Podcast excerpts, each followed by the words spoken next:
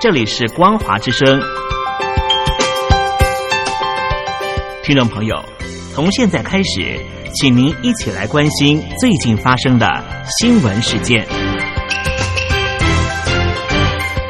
欢迎收听《光华随声听》。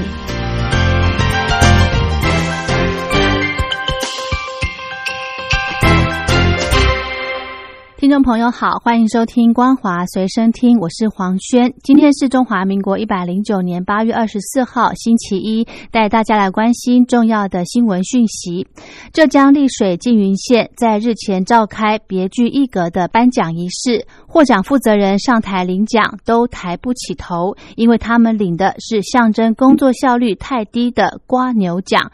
报道指出，缙云县二零二零年项目推进点评会上，县水利局水政科以及苏宁医院迁建项目专人专班攻坚组，因为工作效率太低，被颁发作风建设瓜牛奖。瓜牛奖得主上台领奖后表态，将知耻而后勇，知弱而图强，立刻着手政改，奋起直追，提高效率。缙云县纪委宣教室副主任尹碧波表示，该奖项对作风建设具有良好的示警作用。根据大陆互联网络信息中心发布的《中国互联网络发展状况统计报告》显示，截至二零二零年的三月份，中国大陆的网络直播使用者的规模达到五点六亿人，占整体网络使用者的百分之六十二。其中，泛娱乐直播类别使用者规模超过了一点五亿人。由于直播内容明显失真，进行规范管理刻不容缓。中国大陆洪水肆虐，灾情频传。根据路媒的报道，长江第五号洪水已经通过三峡水库，而山东省黄河流域在二十一号才出现二十二年以来最大的洪水，目前正待洪峰通过。近日，四川、北京等地的天气预报将有大暴雨，恐怕会再传出灾情。中共国家防总副总指挥以及相关部会在二十二号的会商后表示，当前长江三峡水库以及中下游干流部分的江段水位仍然较高，黄河上中游干流维持较大水量，新一轮强降雨覆盖面较广，不容乐观，务必高度的重视洪水以及局部地区山洪灾害以及水库的安全。另外，黄河流域水量在日前也来。到高点，山东黄河河务局表示，受到上中游降雨影响，八月二十一号的下午一点，潼关站出现每秒六千三百立方公尺的洪峰流量，是一九九八年以来最大的洪水。影音分享应用软体 TikTok 母公司字节跳动在昨天宣布，TikTok 将在美国时间八月二十四号，也就是今天，要来控告美国政府，认为美国总统川普在八月六号针对 TikTok 颁布的行政令违反正当程序，而且错误指称 TikTok 威胁美国的国家安全。美国总统川普。正考虑加速的审批英国开发的实验用新冠疫苗，在总统大选前要来开放美国来使用。川普在二十三号播出的福斯新闻网的访谈节目中表示，美国不一定要与中国大陆有生意往来，提高了美国经济与中国大陆经济脱钩的可能性。美国国会在本月初发表报告，指出中国大陆是美国在人工智慧与量子计算等尖端军事技术上的最强竞争对手。日本首相安倍晋三计划在今天到东京庆应大学附属医院回诊，领取一周前的检查报告。现年六十五岁的安倍，常年饱受溃疡性大肠炎所苦，第一届的首相任期就因为溃疡性大肠炎恶化，在就任仅一年之后仓促下台，多年来都有服用药物来做控制。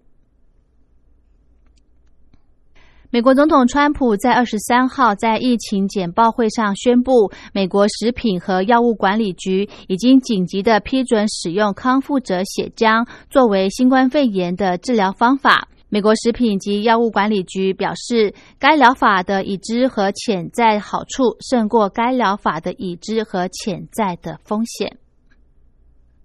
香港在昨天新增二十五例的新冠肺炎确诊病例，其中一家社福机构宿舍再报小型群聚感染，有三名员工确诊。港府指出，目前确诊的个案逐步下降，但仍然和第二波顶峰时相仿，并非完全的受控。新学年即将开学，超过六十万来自中国大陆各地的大学生陆续返回北京。目前每天大约有三千到五千名的大学生抵达北京。根据统计，高峰将会落在八月三十一号到九月六号之间，大约二十万人将在这周返校。香港在九月份将展开新冠肺炎全民免费自愿检测计划。负责计划的港府高官聂德权表示，港府在各区寻找超过百个检测场地，现在有超过三千名的医护人员愿意协助，并强调样本不会被送往外地。中国大陆唐山海事局发布记航警零二二三航行警告，宣布从八月二十四号零时起到九月三十号的深夜十二点为止，在渤海海域执行超过一个月的实弹射击活动，期间禁止船舶驶入。为了战胜新冠肺炎的疾病疫情，各国积极的投入疫苗研发。但中国大陆的防疫专家张文宏指出，疫苗只能帮助控制疫情，无法替代防疫工作。未来数年必须保持常态化的防疫。意大利过去二十四小时新增确诊新冠肺炎疾病要升到一千两百一十起，而过去五天来单日病例几乎增加将近一倍。新冠肺炎疾病的疫情蔓延，为了确保民众顺利接种，各国政府争相订购仍在进行人体试验的疫苗。专家估计，第一波接种就能为药厂带来两百亿美元的收入。英国媒体报道，美国总统川普政府正考虑为英国药厂阿斯特杰利康和牛津大学研发的新冠肺炎疾病实验性疫苗提供紧急使用授权，以便在十一月三号总统大选前投入使用。法国卫生当局在昨天通报，过去二十四小时境内新增了四千八百九十七起新冠肺炎确诊病例，创下法国五月份解除封锁以来的单日通报新高纪录。数以万计的示威者在昨天在白俄罗斯首都明斯克市中心聚集，发起最新一波的抗议，要求白俄罗斯总统卢卡申科下台。政报警察已经朝集会现场挺进，而军方也威胁将有所行动。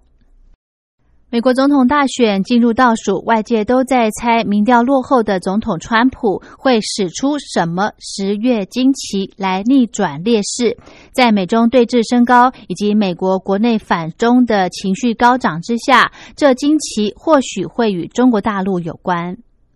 好的，以上就是今天的光华随身听，感谢您的收听，我们下次再会。